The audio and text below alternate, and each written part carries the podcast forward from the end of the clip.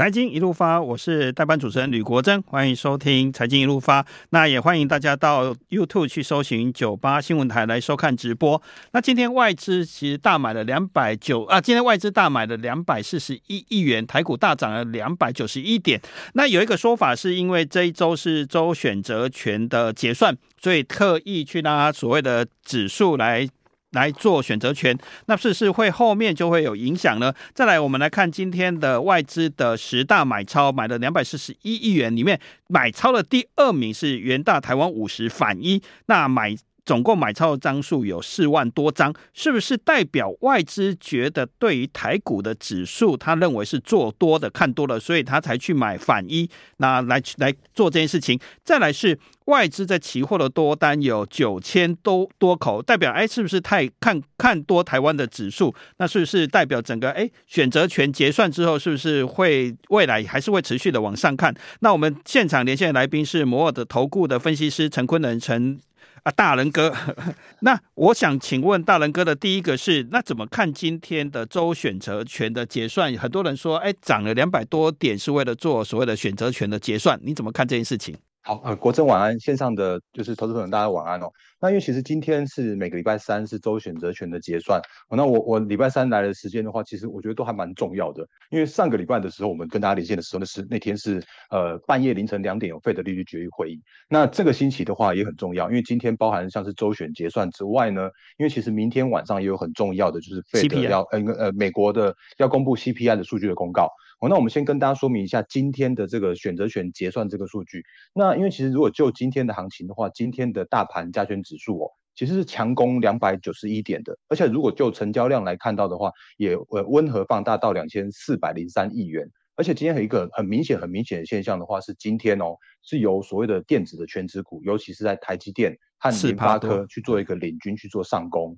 那当然，有人会说这件事情的话，是不是跟今天的周选择权结算有一些相关的，呃，就是有呃的这样一个一个效应？但是我我我个人会比较倾向看是说，因为呃，毕竟所谓的周选择权周的结算啊，它就是一个比较偏小的结算。那可是呢，今天在拉抬这个过程来说的话，其实对于现在目前的台股的指数，它有它的一个效益所存在。哎，那我们上礼拜有讲到的是在呃近期的行情。会比较偏向于所谓的利空出尽，或所谓的利空钝化。那目前目前看起来，确实是在所谓的一二六八二，也就是很重要这个我们的呃这这近几几呃这二三十年来的很重要的心理的关卡，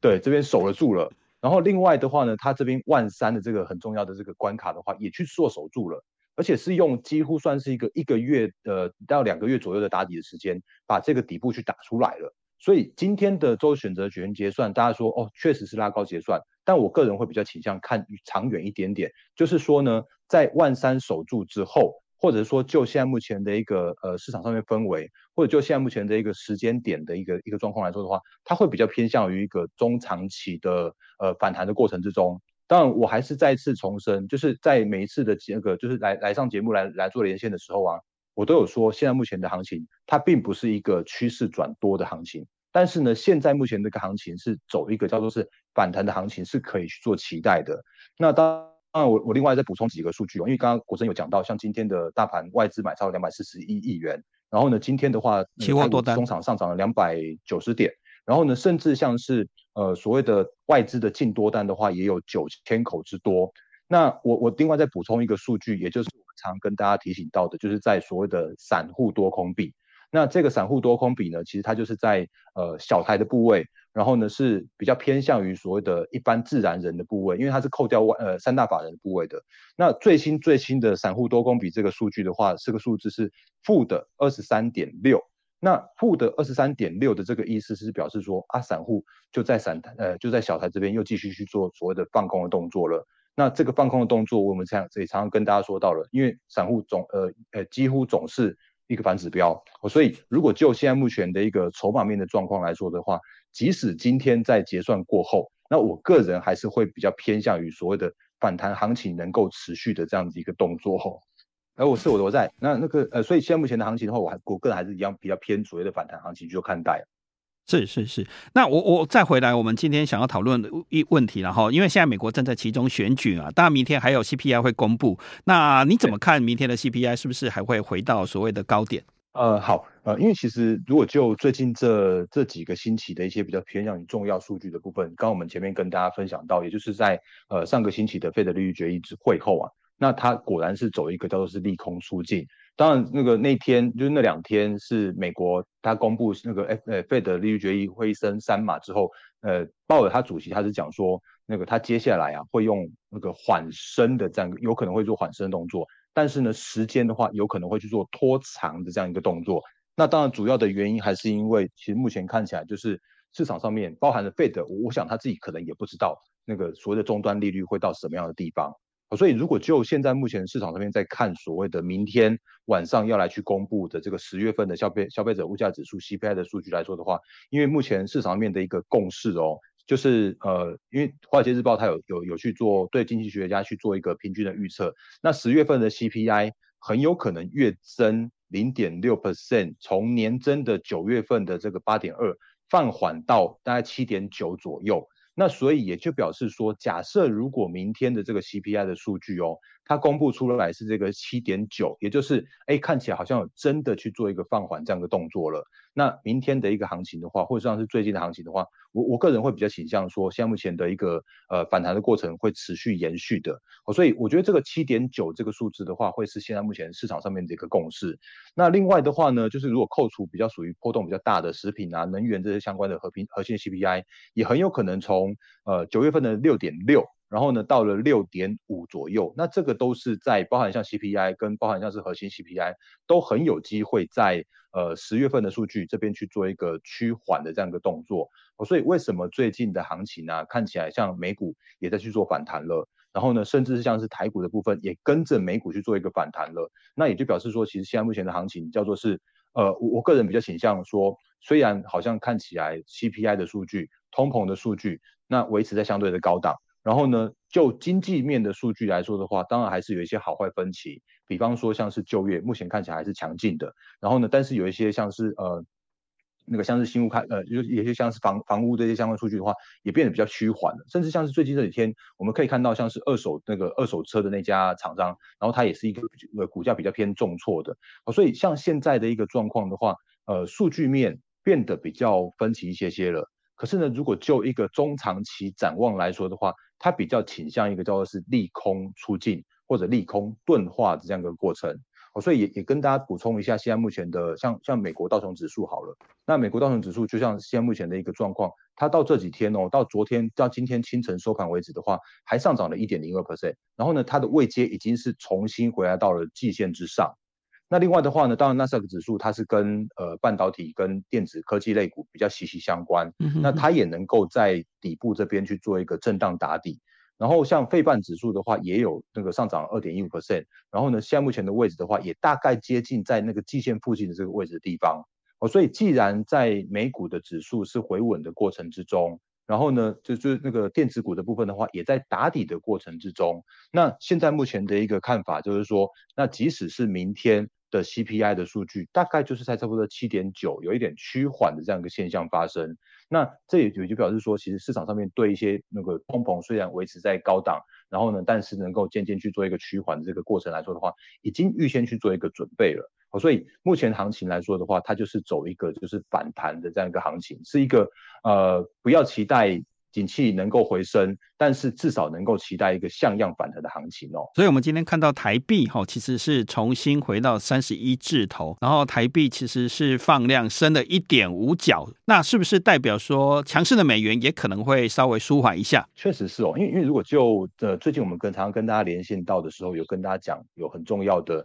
像呃台股能够止稳的三个很重要的指标。那其一的话呢，就是美股要能够止跌哦。那最近的话也看到很明确的现象了。然后呢，另外的话呢，外资的部分呢，它要能够去做止卖的动作。那我们也可以看到，像今天或像是最近这几天的外资，也有很明确的，就是呃，在这边去做止卖为买的这样一个动作了。那另外的话呢，还有就是说，很重要就是在所谓的新台币汇率要能够去做一个止稳止贬的这样的一个过程。那当然，新台币汇率最近那个止贬，我觉得主要一个很重要的原因，也就是在呃美元指数有看起来一个渐渐趋缓，就是不再像之前那样一个强势的动作了。那当然，如果就美元指数跟新台币直接联动的部分的话，我我这样讲就是没有哦，因为目前的美元指数它是比较像是一篮子的六大货币的部分，比方像欧元啦，或像是呃英镑这些相关的一个部分，那跟新台币汇率其实没有直接相关的联动。但其实就整个大方向来看到的话，我们可以看到，呃，各国央行其实都有在都有在稳汇守汇的这样一个动作。哦，所以其实，在现在目前来说的话，新台币汇率会随着美元的一个呃趋缓，就是不要再去做强升的过程中，然后呢，我们的新台币汇率也能够在这边在三十二呃对一美元的关卡这边做一个震荡的部分哦。我们谢谢大仁哥，广告回来再请教大仁哥。九八新闻台，欢迎回到九八新闻台，我是代班的主持人吕国珍。那一到了年底哈，大家都很关心一个问题，叫做帐跟做梦行情。我们知道过陆陆续续公布第三季的财报之后，就会进入所谓的财报空窗期。那等到下次公布财报，就明年三月的事情了，四月的事情了，所以都会有很多的做梦行情出来。再来年底哈，今年从一月开始到现在，股市其实真的有点糟糕，所以。趁着剩下十一月、十二月，然后过年，今年又比较早嘛，今年一月底就过年了，所以做账行情跟集团做账，还有各位操盘手们，他 需要好的绩效，因为我们都知道今年法人的绩效也蛮糟糕的，所以年底会有个绩效行情。所以我我想请教大仁哥的是费的会议之后，是不是做梦跟做账行情会持续呢？好，呃，国珍好，大家好，因为我刚刚还跟就是聊天室的粉丝们一起来在在做互动啊。因为如果就现阶段这个时间点呐、啊，确实，呃，如国珍所说到的，因为现在这个时间点，或者说我们一些法人朋友们，尤其是投信朋友们，他们的第二季跟第三季的绩效，我跟大家爆料一下，真的很糟糕啊。欸、因为，因为因为第二季跟第三季其实是呃比较偏空头，我老实这样说，然后那所以他那个时间点，他们的一些像那个呃的绩效的部分的话，其实都有他们被他们的长官们被定。那那个好不容易大家到到第四季了。然后他们还是得要做所谓的做账的行情，因为呃，他们都还是有绩效的压力，所以他他们一定会趁着这个时间点。那刚刚国珍讲到一个重点，就是说，呃，现在这个行情哦，或者像这个时间点的话，你会发现说，哎，其实，在十一月的十四号，大家可以留意这个时间点。十一月十四号的这个时间点呢、它是呃所有的上市柜的第三季的季报要来去做公布，要来去做公告完毕。那现在这个时间点的话，有一堆的公司都来开法说会，然后呢，对于所谓的接下来的展望、明年的展望，对一些呃行情面的一个部分，跟自己的公司跟产业的部分的话，释出一些呃未来的讯息。那大家会发现一件事情，很很有趣的事情，就是说啊，明明现在目前很多的公司跟很多的股票，他们都在调库存啦，甚至像是 IC 设计的一些公司，他们现在目前的问问题就是说。啊，明明就还有一堆的库存，就像呃，我们刚刚在在就是在广告的的时间里有跟大家说到，像像四九六二普瑞，那因为其实普瑞 KY 它也有在就前一阵它开了法说会，那它法说会的时候，他说他现在目前的一个问题比较麻烦一点，就是它的库存可能要调到明年的大概第二季到第三季左右，可是呢，它的股价却是用一个就是跌停之后不再跌的这样子一个反应，而且大家会发现一件事情哦，你如果因为因为我们这边没有带那个没有带那个 K 线嘛，可是你如果去看一下那个普瑞的 K 线，然后再把那个投信的那个呃，就是它的买卖的那个部分，把它把它切出来，你会发现说，那个当普瑞它开法说会的那个时间点开完之后跌停板，然后呢投信狂卖出，结果卖出之后见低点，那见低点之后的话，这几天那个普瑞呃普瑞的股价竟然是往上去做一个那个上扬翻扬的，那。投信也把它买回来，所以这件事情就就表示说，其实有很多的公司，他们正在做一件事情，就是用利空来测试底部。那利空那个如果能够彻底的话，它就很有可能在这边去做一个底部的这样一个一个反弹的过程，呃。我我这样讲，我们不求他们能够回来到他们之前的高点，可是呢，从这边开始的话，你会看到有一些公司、有一些个股，他们用利空去做测底部之后的话，就有一个像样的反弹的行情。像大仁哥补充，大仁哥讲的就是让我们印象深刻，就是那个 翼龙店还拿钱出来赔。对对对对对，对对。然后那个对那个国珍也讲讲到重点，就是那个像翼龙店哦，他也是开了法说会，而且赔金元代工的钱会的时候，赔金赔金元代工的钱，对对。对，然后他他情愿用违约，然后用情愿用违约的方式来去让这个呃让他的第四季能够就是维持在说这个损平小赚小亏附近的边缘，然后你就去看一下易隆电的那个股价，它竟然在开了法说会的隔天，然后呢重挫之后有一个带大量的那个长长的下影线拉出来，那这种拉下影线，而且它爆大量的话，其实又有很多，我相信也有很多那种就是看到利空就去就去砍股票的人，他们就是砍在阿呆股。我很老实说是这样子。那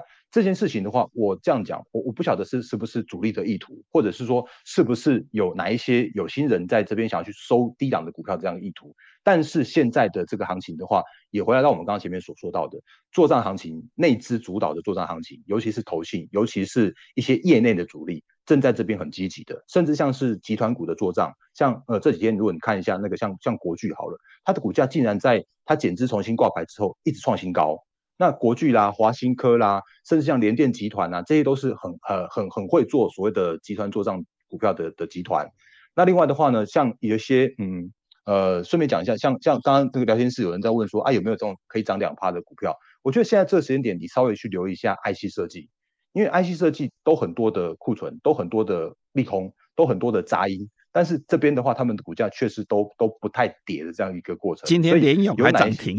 啊！今天联咏其实大家都会觉得说，哎，驱动 IC 也是库存最多的，面板也最糟糕。对对对对对对对。结果联咏今天一马当先，率先涨停。对，联咏也是昨天他开了开了法说会，然后呢，他那个他他不过联咏他昨天法说会哦，呃，竟然是试出了一个还蛮不错的一个展望，因为他说他的库存很有机会在明年的。呃，大家第一季第第一季左右就可以调完毕，哦，所以这些相关的公司的话，都用利空出尽、利空钝化来去呃展现他们现在目前股价位阶低，哦，那我我我不说他们明年能够成长到什么程度，但是至少现在目前的一个状况叫做是超跌，叫做是呃位阶很低，叫做是有反弹的机会可以去做期待的这样一个过程。所以回来到刚刚我们前面说到的做账的行情，OK。然后另外的话呢，像做梦行情的部分的话，因为第三季的那个财报公布完毕啊，然后呢，我相信就没有法人在看所谓的第四季的年报了，因为接下来大家在想说啊，明年到底有哪一些梦，哪一些题材，哪一些的一个就是呃有机会的股票，或者是说真的跌到很便宜的股票，然后呢，这个时间点的话，就会有一些买盘去做逢低承接这样的动作哦。是我们今天看到哈，其实台股里面有一个很重量级的，就是两个两个公司今天表现的都相当的好，是台积电跟联发科。然后也看到外资回头在买台积电的所谓的期货，然后也买了台积电相关的受惠股。那不知道不知道大能哥怎么看联发科跟台积电这两档股票，还有外资去买它的期货？好，嗯，因为因为其实我们在上个礼拜的时候跟大家提醒到，就是说可以运用所谓的股票期货的它的特性。来去做呃跌升反弹的抄底的动作，那我们也也跟大家提醒到是说，如果你要做所谓的抄底，要去做跌升反弹的行情的时候，你可以运用这个所谓的股票期货具有它的杠杆的这样一个效应。比方说好了，像像台积电期货，它的保证金是十三点五 percent 啊，所以如果今天的台积电它今天涨四趴好了，那它就它的股票期货的话，一个反弹的过程之中。它就可以用四七二十八，等于就表示说，今天你如果做台积电股票期货的人，你今天可以赚到二十八趴。那另外的话，像联发科也是一样，联发科它也是用利空彻彻底、利空不跌的这样一个过程。那联发科的股期的保证金是十六点二趴的保证金，所以也就表代表是说，它今天也是具有所谓的六倍的杠杆。好所以当呃我我这样讲，如果你是一个比较积极的操作人、积极的交易人，我不要说投资人，因为期货它真的不是投资的工具，可是它是可以让你运用所谓的策略跟杠杆，然后呢来来去拉高你的这个交易的倍数的这种很好用的工具。所以如果就现阶段来说，比方说像是联发科，或者比方说像是台积电，既然这个时间点外资叫做是回头买了，那你就可以顺着外资在回头买的过程之中，你也顺着这样子一个那个买盘的力道，然后呢，你你要你愿意做担一些些风险，然后你愿意担一些些杠杆的话，你买台积电的股票或买联发科的股票，其实那个报酬率。呃，我我老实说，这是比较乏善可陈啦。可是你如果用这种所谓的杠杆的效应、杠杆的倍数去买进这种有具有所谓的杠杆的的商品的话，那你在现阶段，你你这种大型股、这种大牛股，可是你你用杠杆的效应来说的话，你就可以找到一些呃所谓的这种那个运运用杠杆的效益，找到股票期货它的一个杠杆的的倍数所存在。那当然，我还是要再再跟大家重申、再重申，也就是说，它毕竟是属于一个期货的商品哦，所以你在期货的商品来说的话，你真的如果做错了，或者说你如果真的那个呃不如预期的时候，你还是要有很很严守你那个纪律的操作，也就是你做错了啊，停损一定要做好这种停损的这样一个资金控管的部分哦。是，谢谢大仁哥哦，刚才提到了一个很关键的数字哦，十一月十四号就是我们所有的公司。结束的时候，所以大仁哥觉得还是很看好我们这个台股的未来的表现。那我们这里也也提醒大家哈，如果大家喜欢大人哥的分析，可以加他的 line，我们在直播的资讯中有提供连接。那也真的谢谢大家。那我们也期待说，我们台股哈，今年其实大家闷了一年，从一月到十月是一路下跌，总算等到年底好像有像样的年行情，而且今年的过年比较早，在一月。一月底左右就开始准备过年了，所以我们相信刚才大仁哥说了，有机会在年底有一波的所谓的做梦跟作战行情。当然，这不是一个大多头了，可能是一个反弹。那各位可能要赚到两趴，其实也不是那么的困难，因为很多的股票确实都掉到了阿呆股。有机会注意收听我们的节目，有机会可以捡到蛮多的便宜。那也大家有机会加入大人哥的 LINE，我们在直播的资讯中会提供分享给大家。谢谢大家。